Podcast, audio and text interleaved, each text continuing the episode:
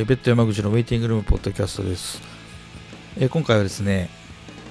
えー、ちょっと前後編にまた分けようと思うんですけども前も1回出演してくれたこともあるんですけども、えメールゴートそして今はザ・ファイアウトプロジェクトと、えー、My Name is というバンドもやっている岸野はじめくんですね。そして、まあ、ザ・ロストボーイズという名義で現在、えー、海外のバンドの招聘を積極的に行っているという、えー、岸野はじめくんをお招きしてですねもう本当すみません、えっと、直前の直前に迫った、えー、ヘイ・メルセデスの来日公演に関して前編はヘイ・メルセデスの来日に関しての話を中心に、えー、聞いてきました、えーまあ、はじめくんの翔平は前このポッドキャストに出演してくれた時はちょっとフットボールエトセトラというバンドの来日公演を控えた時でしたが、えその後も積極的に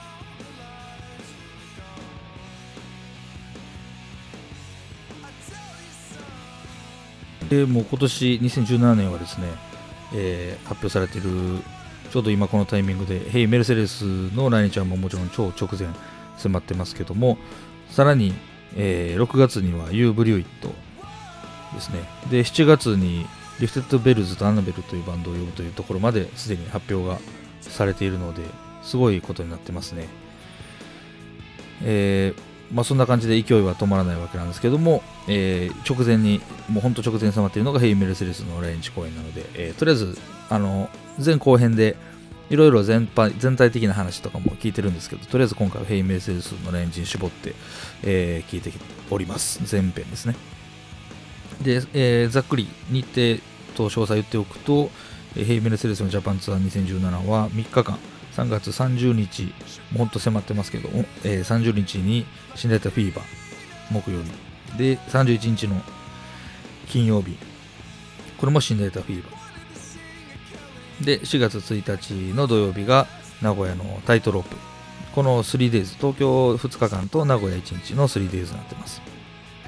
で、えー、東京初日3月30日木曜日のフィーバーは、えー、共演に malegoat とフォールズ。で金曜日の方は、えー、ユーリガガンとFirewood Project。で、えー、4月1日の土曜日の名古屋タイトロープはフォリオと Firewood Project ということで、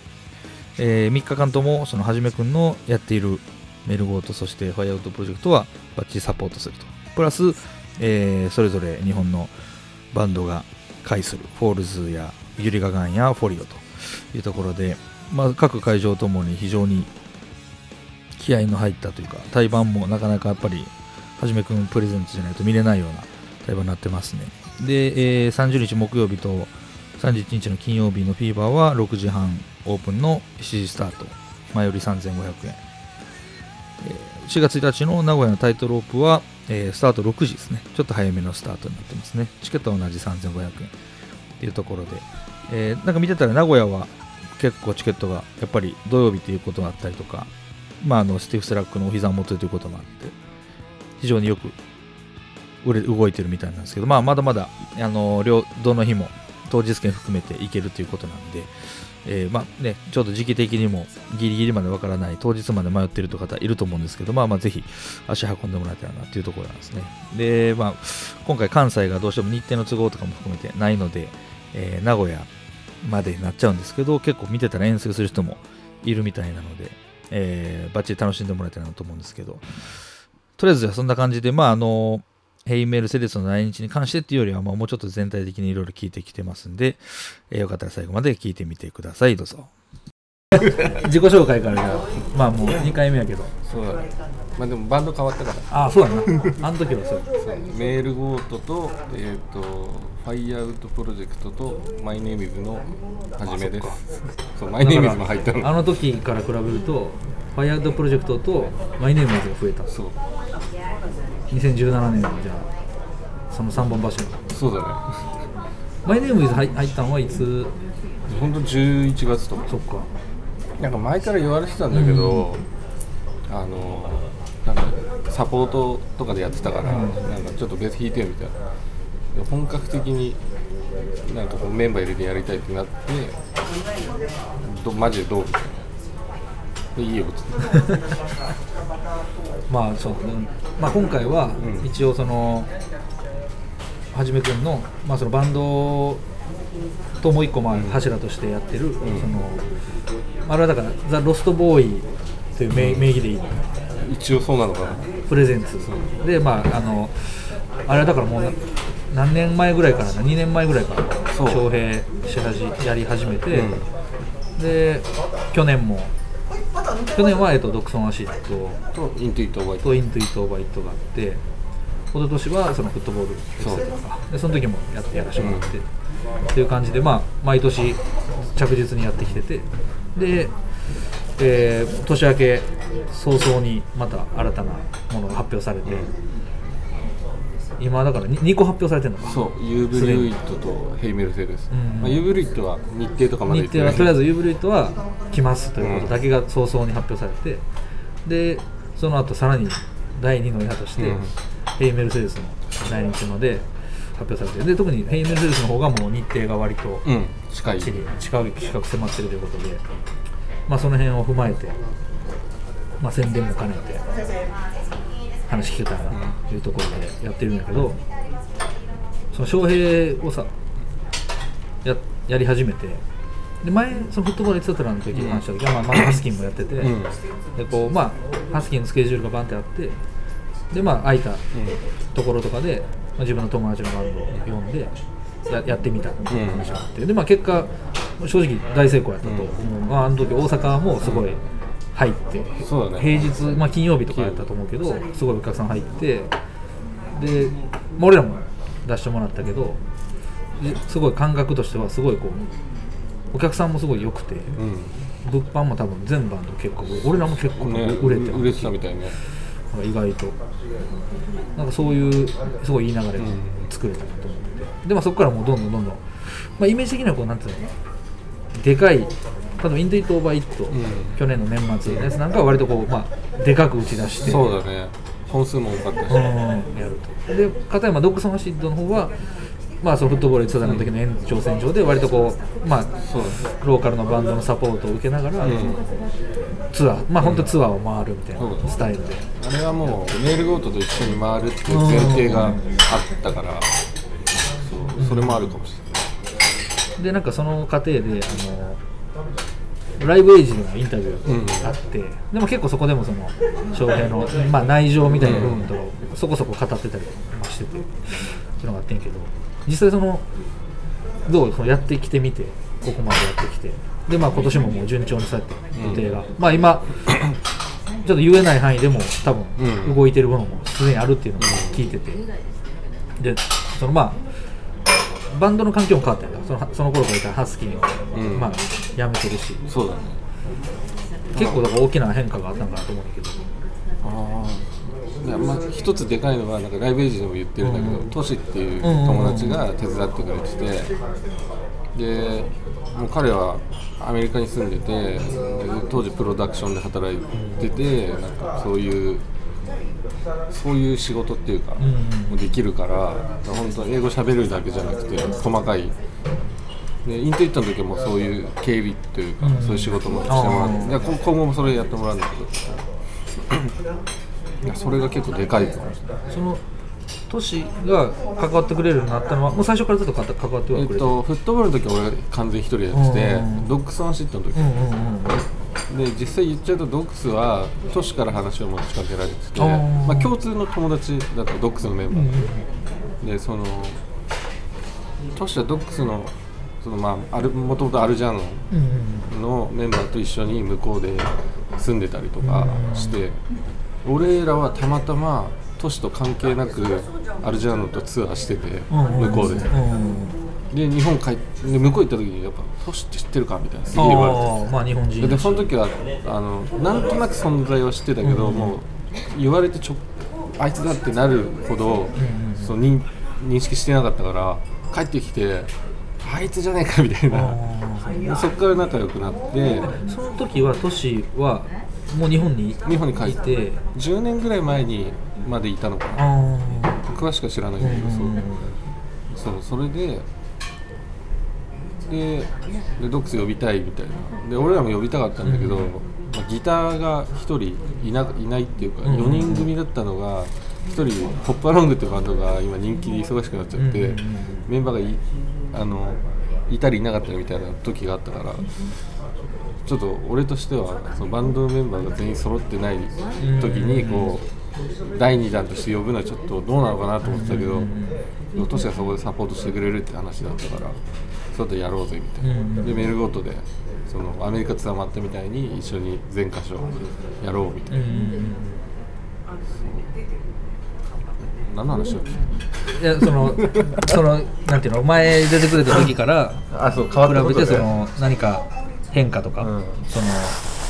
まあバンドさやってるバンドも変わ変わったというか増えたりうん。減ったりした部分もあって。ごめんもうすっかり忘れちゃった。そうそう。でこうまあすでにもうでも前前はフットボールやってたのをやる前の時やったけど、そこからもう翔平をさ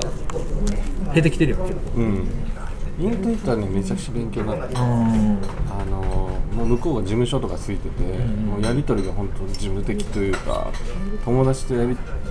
もう直接メンバーと本当にやり取りし一切しないぐらいの感じだったから、もう本当ちゃんとこう、まあ、お金の話だったり、スケジュールとか。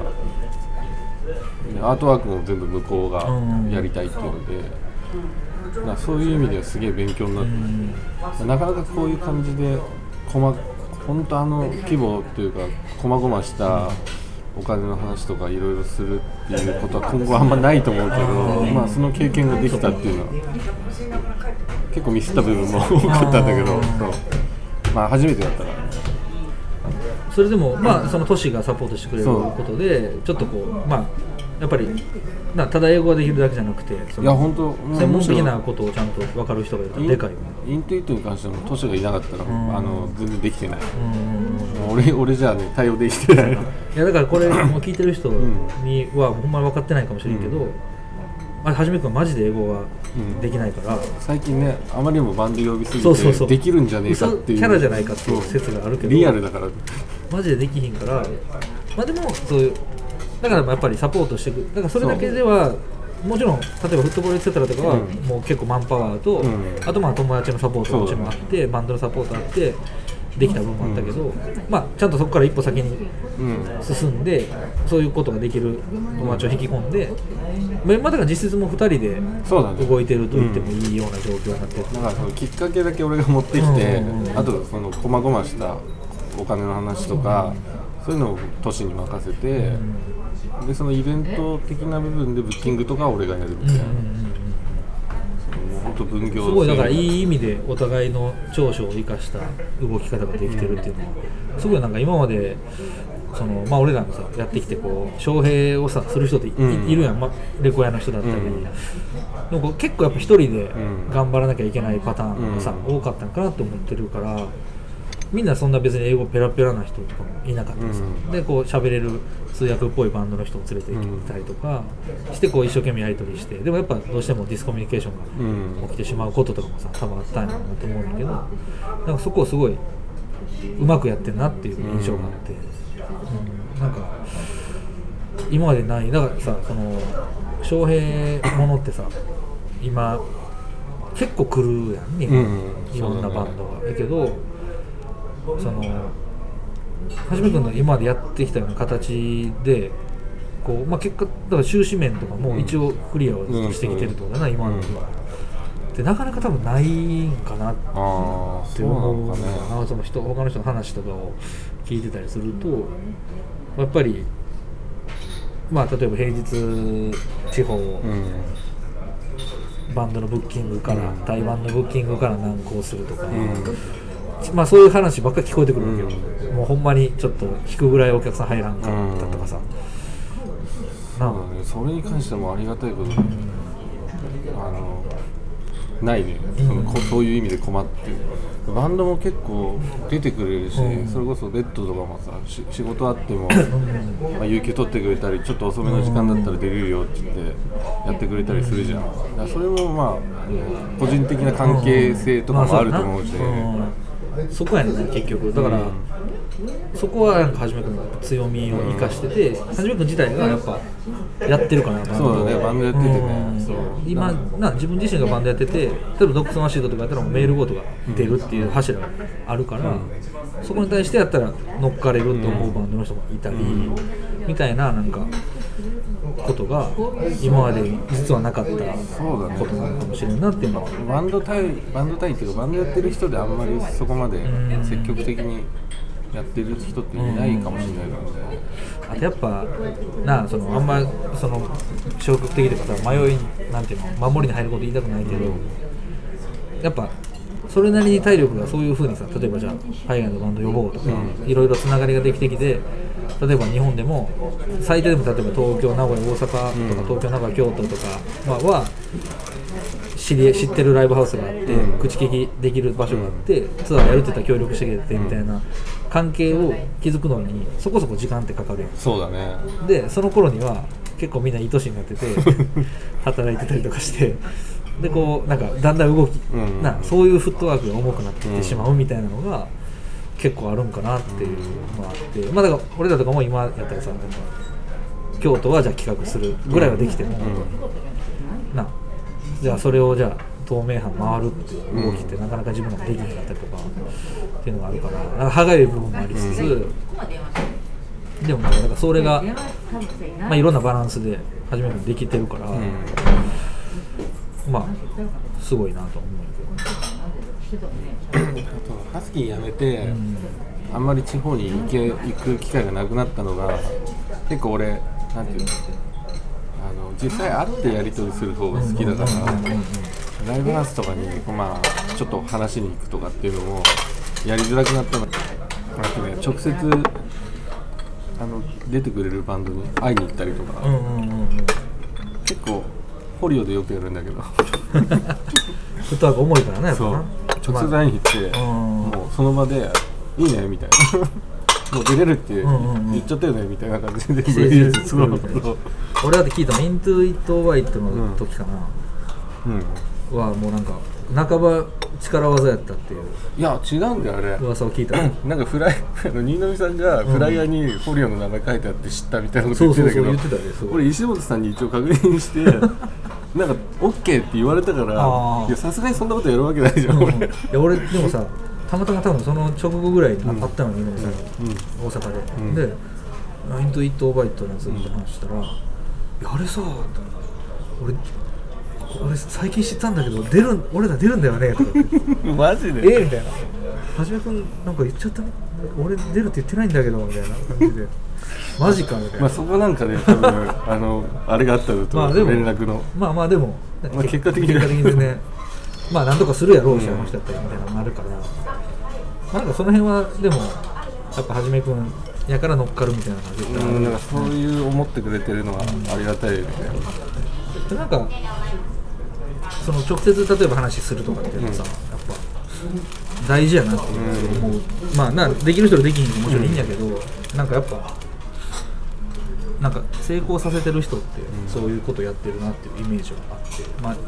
まあ、自分もそんなんできてへんからあれやけど。そういう実際会いに行ってオファーするみたいな話を聞くやん例えば、なんか聞いたことあるのは広島のうん。なんかどっかの箱の人は、1年に1回かななんかそういう企画をやるために絶対全バンド直接足運んで、え直接オファーして。だから結構ななんか、うん。おっていう人が出たりするみたいなの聞くからまあなんか結局人やから、そうだよね、うん。そうだよね、うん。誘われた方としてもやっぱちょっと気持ち変わるもんね、まあなんかちょっと無理くりでもなんとか調整して、うん例えばそう俺らも言ってたけど例えば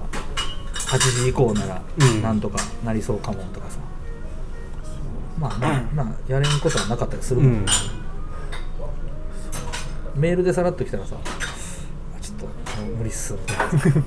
まあまあなもちろんその関係性もあるから、ね。一概に言えへんけど、まあ、そこはなんかやっぱ今現在バンドやってる強さなんかもし。でもそのどう今後さまあ A メールの話は後でするとして、それ今年はもうユーブリュートも聞いて、うん。まあ下手したらまだ。そうだ実はまだ。まあだって去年のうちになんか今年はもうすでにその2017年はすでにもう動いてるやつがうん。何個かあるみたいなことをちょっとつぶやいたりもしてたから、っていうのがあってでもポリシーとしては友達以外は基本そう。呼ばない。俺が英語喋れないから、うんうんまあ、あとほら会ったことないレベルじゃない俺レベルじゃないから、うんそのリリースもしてないし、うん。だから本当に呼びたいバンド呼ぶんだけどあのそれにはちょっと語学力が足りなすぎるからじゃあね友達呼んだ方が、まああと会いたいとかそういうのもあってそうやんな。本当きあのきっかけというか気持ち的にはすごいそう本当そうういうん。感じ、だからはじめ君結構その向こうに行ったりもする、うん。で向こうで仲良くなって、うんじゃあ今度こっち来てよみたいな,、うんそう。なんかそういう感じやもんな。に向こう案内してもらってよくしてもらったから、次はじゃあ自分が日本に呼んで日本のじゃあめ飯やうまい飯食わしたり、なライブもしたりし、で日本のいいバンドじゃあ自分が好きなバンドブッキングしてそこもブレブレてへんもんなだから、うん、基本的にもう全部そう。なこのバンドはお客さん呼んでくれるからどうとかっていうよりはもう自分が好きで。誘えるバンドで、うんこのバンドまあ前とか言ったらその海外のバンドに日本のどんなバンドでやりたいとか聞いたりとか、うん。そういうのであのイントゥイットの時もトリックとかもなんかそういうのでそういう経緯があったみたいに言ってたもんな。そう。の周りの人間が好きでじゃあなかなか一緒にやらせる機会ってないやろうし、でたまたま俺もつながってたから、うん、党とかもそうやもんそう。いう向こうがリスペクトしててとかそういうのをじゃあ逆に日本ででかい箱でそう、対バンさせることができるとかっていうのはアメリカにのツアー当のツアーにそのインティットのエヴァンとかうん。何回か見に行ってて、でアメリカっていうかまあ海外の人も両方の、ね、好きな人多いから、もう先に日本でやっちゃおうっていう。確かにな。そう。そういうのをねやりたがる、うん。いやそれすごいと思うよ、それをちゃんと実現させてるっていうのは、ねまあ俺は本当ね当のスケジュールもうまくあって、うん。すごい良かった。タイミングがうまい感じで、うん今後どう？でもその前そのライブエイジのインタビューとかでもさ、うん。その例えばもう会社にすることも考えたけどみたいな。そう。一回なんかそういう話をしうんしたんだけどやっぱ自分たちの規模を考えると、そこまでしなくていいのかなっていうのと、まあ結局その会社を維持するためのお金とかっていうのが生み出せるほどのうんうん。あれじゃないから、まああとまあそういうことすることによってなんか見え方も変わっちゃうかなそうだなねいやらしい話で、そうなんか俺すごい思うのはなんか結局そのそうやねそれでお金をさちゃんと回すことの難しさ絶対出てくるうん。だからやっぱりそまあなそこまで自分が好きじゃないバンドとかでも呼ばなきゃいけね呼ばなないいとか、例えば日本のバンドだけのツアーをブッキングしなきゃいけなくなったり、まあ、レーベル的なことをやり始めてしまったり、物販をいっぱい作って通販やり始めたり、あとなんか例えばこう頼まれまあもしかしたら今後もさ、うん。頼まれるっていうことまが増えてくるちょっとやってくれへんかこのバンドが来たいって言ってんやけどちょっと来る来るからとかさ、うん。イベンまあ、ほんまイベンター的なさとかってなりだすとだいぶ見え方は確かにね。変わってくる、まああの最低限もう一人でも会ったことあって、うん。コミュニケーション取ってるやつっていうのが基本ルールであるから、そう、うん、だからあれやなその俺やっぱ今後続けてほしいから、うん。やっぱりだから初めて年1回ぐらい行きたいんだよね。アメリカ行ってもらアメリカなり行ってもらってで例えば向こうでまた新しいバンドとか見て仲良くなって、うんすごいいいやんと思うバンド見たらそれをじゃあ日本にとかそうそうそう。でできだすとなすごい面白いよねなんかブレずに毎年じゃあ動きが新しい動きがあるとか、まあそのアメリカやっとか海外に行くお金分ぐらい上がり作りたいああそうやな。すごい健全なそう。話し方。で結局去年は呼んだけど行けてなくて、うんうんうん。そっか去年行ってないか。そう。でなかなかね 俺もそんなに、うん。あのお金余裕あるわけじゃないから、だけどそのなんていうの呼びたいなと思ってるけどやっぱ会ってないから、うんうんうん。ここはそうじゃないと思ってるバンドが結構いて、でもその今まで呼んでるバンドとか呼んでなくても友達のうんうん海外のバンドとつながってるバンドがやっぱ多いから、うんうんうん。ツアー一緒にやってたりとか。で行ったら別にすぐ、うんうんあのなんてまあ、仲良くなれるかどうかわかんないけど、うんうんうん まあね、コンタクト取れるっていうか会ったりはできるかなっていう人たちが多いから、できるだけね向こうに行きたいんだからそのユーブリッドとか本当ラッキーで、うんあの2015年のブレイドのツアーで仲良くなってそのブレイドのメンバーの家とかに泊まりにうん行った旅旅行みたいなのがあってシカゴとミルウォーキー、うんうん。その時にえっとこのエヴァン Into It のエヴァンとかの周りの友達がその飲み会じゃないけど開いてくれてでそこにたまたま旅行で来てた You Blew It!のベースのアンディってやつがあの一緒に参加してる友達だから、そこで連絡取るようになってそしたらあのツイッターで You Blew It!のツイッターで日本行きたいみたいな。全然俺とか関係なく書いてて。でそれ見てすぐ連絡して俺なんかそういうのやってんだけどどう、でそこからマネージャーに連絡つないでっていう感じだ。ユーブルートって向こう向こうでの規模規模感ってどんどんな感じだ結構でかいっぽいよ。多分5 500とか1000ぐらいのキャパでツアーマットほんとイントゥイットのあのエモリバイバル系だと次というか。そう。まあまあ日本でも多分売れてるよね、うん。結構ね、ウィーザーのウィーザーのやつは結構ね売れてるねねから結構そういうヘイメルもねブレイドの時仲良くなったし、うんうんそう。楽しみ。最終的にはなんかウィーザーとか呼んでほしいけどね。ウィーザーね。でもウィーザー俺呼ばなくても まあ人もうもうがっちりがっちりなんか入ってんやろうけど、うん、リアルに言うとゲットアップキッズを呼びたい。うん。でゲットアップは本当メンバーも仲良くなったの,、うんあの日本でハスキーと一緒にやったし、そでその後もアメリカのツアーついてってあの3日間ぐらい一緒にいて、でメンバーも仲良くしてくれてるし、なんかゲットアップキッズも、まあ、前来た時あったけど、うんまあ、なんかはじめ君が読んだ方がなんかもうちょい充実したツアーになるんじゃないかなまああんま言い方よくないけどさ、なんかそういうなんかもうちょいなんか幸福な、うん。さバンド側と呼ぶ側のうん。ちゃんと関係性が見えるような来日の仕方したら、うん。なんかもっと多分潜在的に見たい人もっといるんかなっていう気は正直するっていうか、チケットとかも結構した気がするしな、なんかちょっとさフェスっぽいのってさなんか結構打ち上げなんていうか打ち上げ花火単発でポンポンポンみたいな感じで、あんまりこうなんていうの連続性が見えへんかったっていうかさ、まあしょうがなかったら僕うん。当然あると思うんだけど、でなんかはじめ君がもうちょっとそういう横のつながりも生かしながら、なんかライブハウス、まあ、規模感難しいかもしれないけど、なんかそれなりのとこでちゃんと組んだらもっといいいい感じのさ、うん。なんかなも好きな人いっぱいいるからそうだね。なんかうまく回せた。いつかやりたいね、うん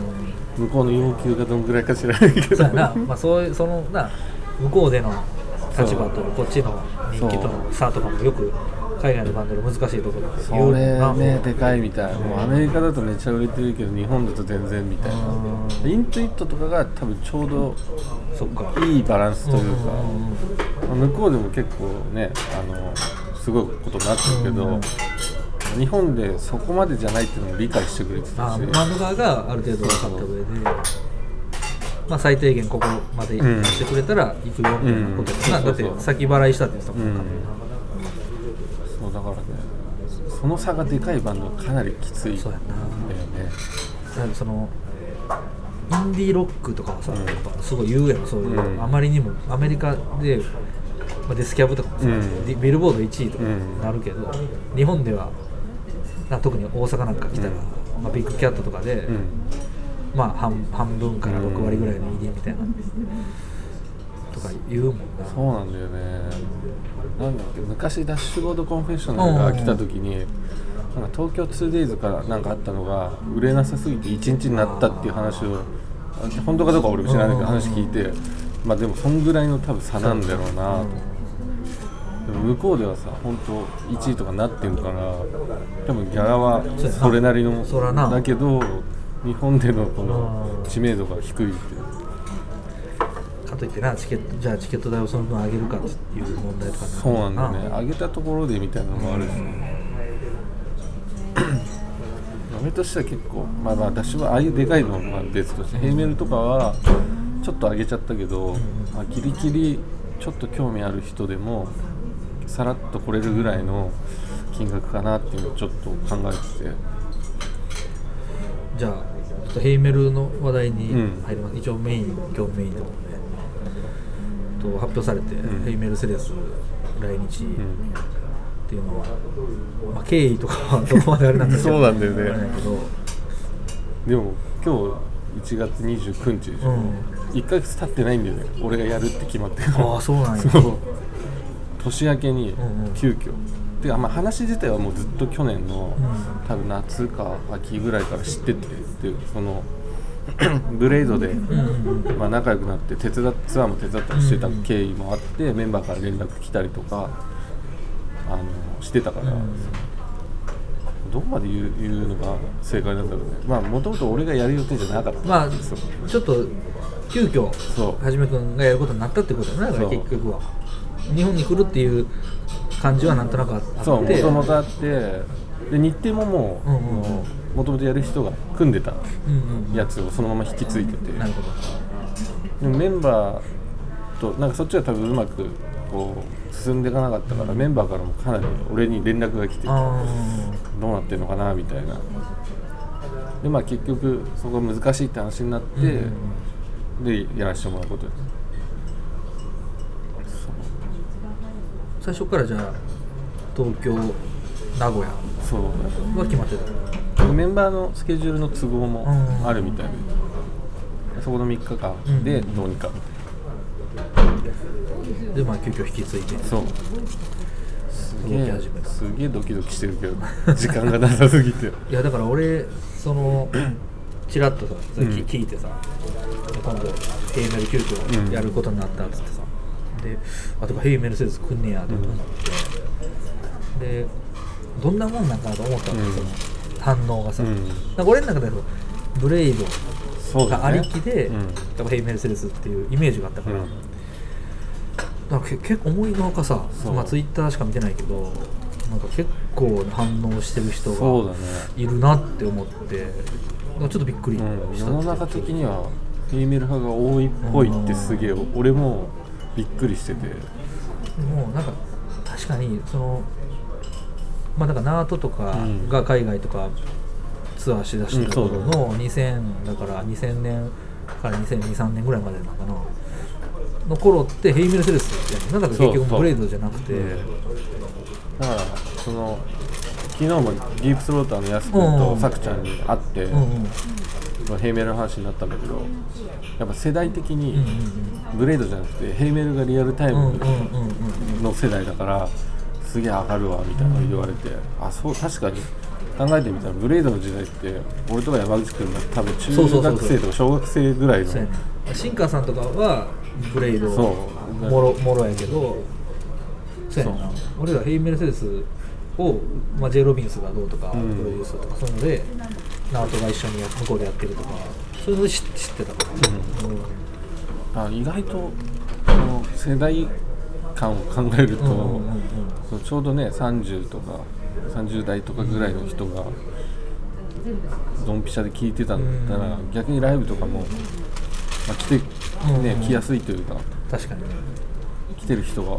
ね、日常的にライブとか行ってる人の方が多いのかなと思って、うんそうやないやちょっと予想外の。ね。ままだねあれやけどなんか最初の打ち出しとしてね。盛り上がりを見せてる気がして。これあとうまくいってくれればいいんだけど、と一応日程が？えっ、と3月の30日の木曜日に新大田フィーバー。で翌日の31日もフィーバーで,、で4月の1日の土曜日が名古屋のタイトル。まだね対バンは発表してないんですけど、今もう必死でブッキングしてもう大体ほぼ大体固まってきた感じで。大体じゃあ、まあ、日本のバンド2バンドぐらい。そう。でみ全部で3つぐらいイベントになるしかも結構ねヘイメルがやりたい時間を。ほんと1時間以上。とあなるほど、なんかその本当アルバム、まあ、全部やるみたい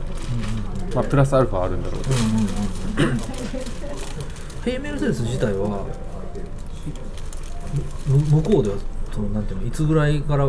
その復活っていうかあ去年だよ去あ年その「エブリナイト・ファイアワークス」ってあの、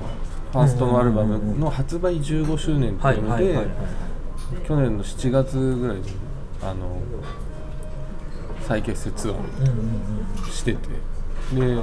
レーベルも最近あその時ランホーカバーに変わって、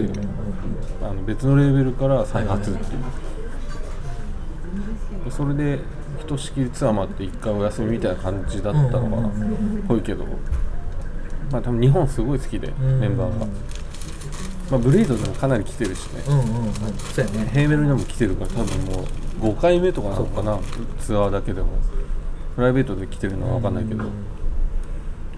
うだから相当日本行きたいみたいでも思うとさそうやって来るたびにさ日本のそのサポートするバンドの状況とかも変わ変わっていってて、なんかそその時代感がさ見えるのも面白いなって、ああそうだね。前の来日の時はこの辺がサポートな、してました、なブレイドもそうやけど、ヘイメルのだって前調べたら俺当時行って,、行ってないけどサム・オブ・アースになった時おにー。なんかイベント、はいはい。ワルシャワから。でナートと54とかも出てた、うん。モノとかも出てそた、あとアルバムリーフとかも確かなんかあじゃあちょっとすごいそういうすごいイベントだった。はいはいはいはい。時代感じるな、うん。だからあの辺ピークウィークとか言ってバトルスとか出たのとかも、あのあのあのあの辺の時代やもんな。ちょっとその後ぐらいも、うん。サンボバースがバリバリやってた頃、うん。まあなんかあのあの感じじゃないけどああいうようなノリが出せたら面白いかな、うんうんうん今そういう人がいなくなってそうやね結構上の人からも言われるの、うんうん会うと。それこそカトマンさんとかさそうやな。ちょいちょいライブとかで会ったりするんだけど。そう。いやいいと思うよみたいな。あの世代の人が結構もうやらなくなっちゃったりとか。あの頃はデタラメにやってたもんね、そういう意味では。チャンスも地元のバンドにすごいチャンス俺らなんかまさにそれでチうん。ャンスもらってここまでバンドやってきたとかあるから、ねえそうやね。あれだから懐かしいなって思う、ん。もうなほんま振り返っててもしゃあないけどいまだになんかさあの頃の思い出話ってさ、うん。結構反応あるっていうかさ、う俺らも結構京都企画やったからさ、うん。カトマンさん関係とかもそうやし、そうセブン EP の斉藤さんとか、うんうん、斉藤さんなんかもまあずーっとやり続けてないるけどいなんか応援してくれてて。うん。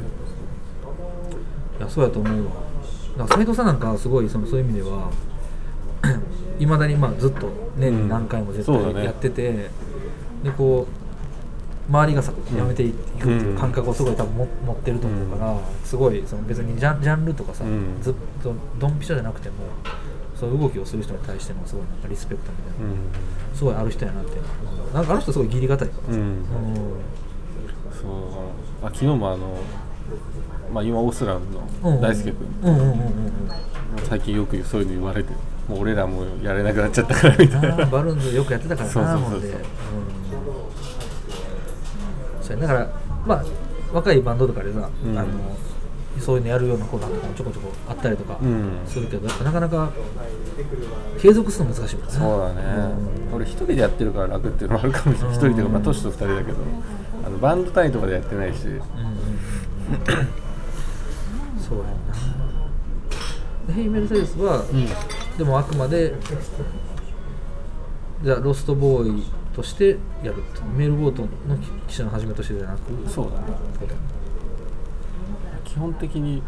そういう感じでずっとやってるけど、まあでも自分がやってるバンドもあそうそう出れ出れたら、まあ、メールボートしかりタイミングアウトプロジェクトしかり、まあ、マイネームイズもしかりなのかもしれんけど。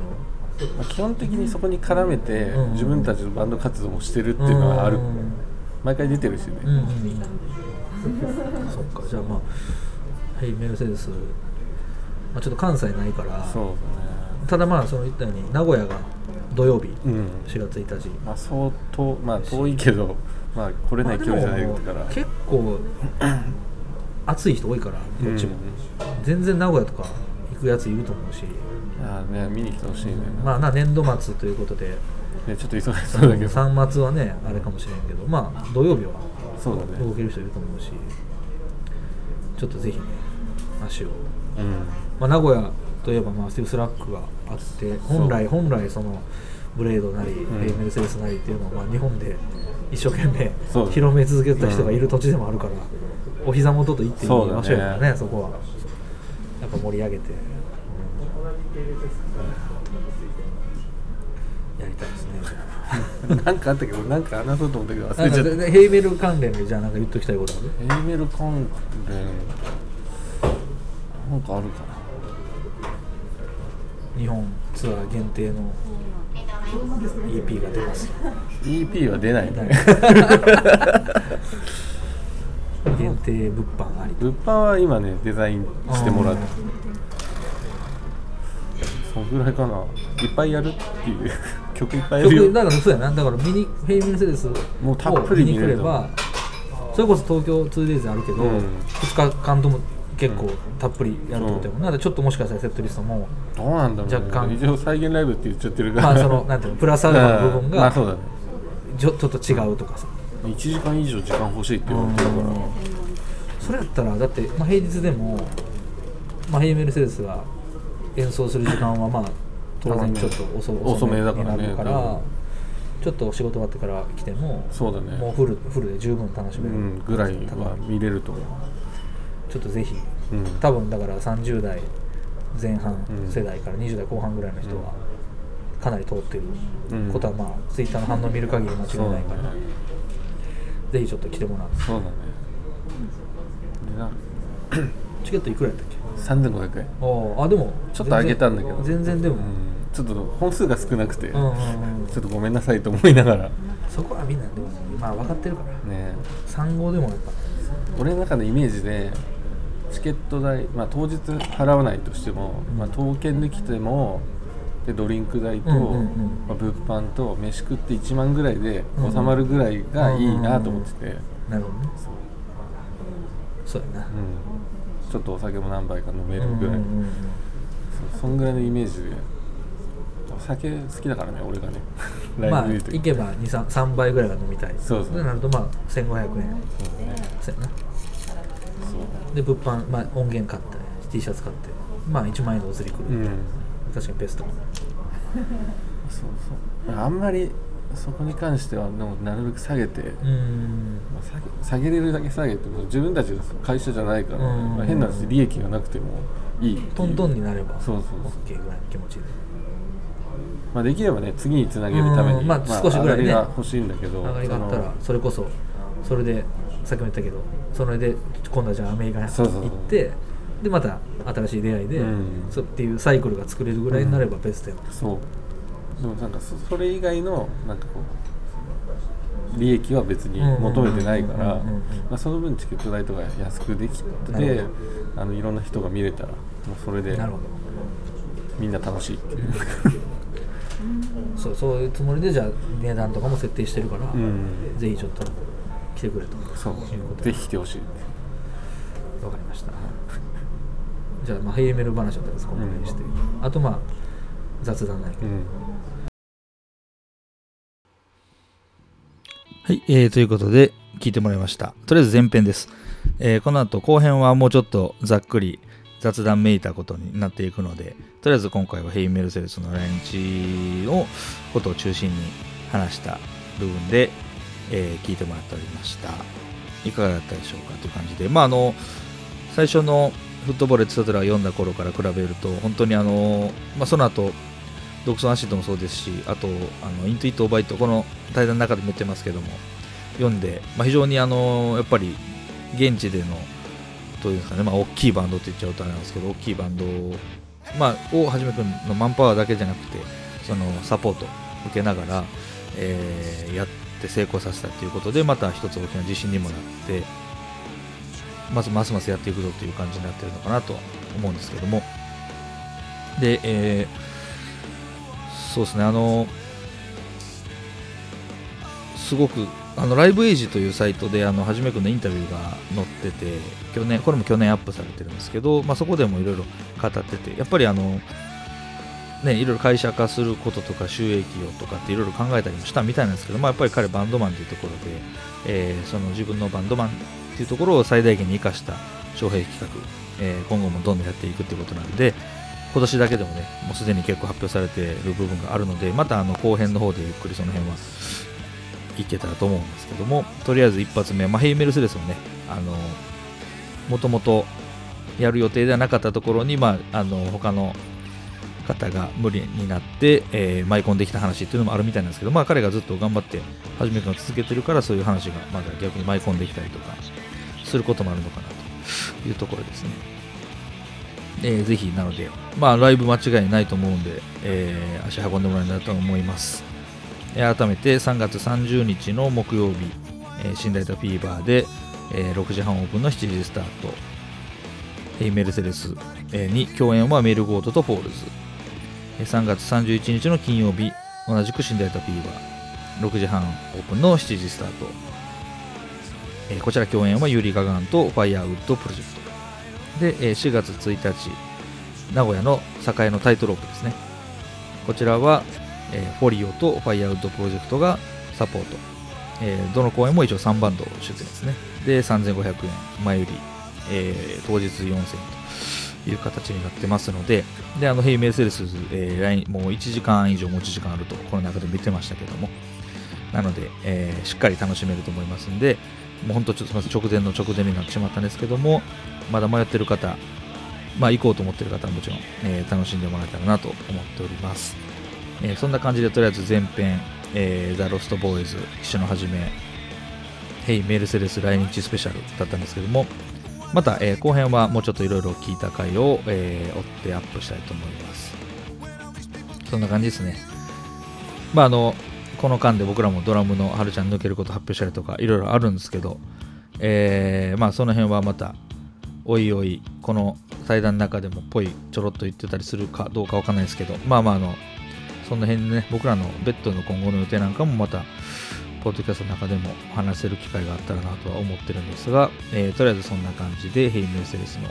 来日を皆さん楽しみにしておきましょう。ということでじゃあ最後、えー、もう一曲、えー、ヘイメルを流してそのままお別れしたいと思います。ではもう本当すいません。直前直前ですけど、えー、ぜひ来日公演皆さん足運んでみてください、えー、ありがとうございました。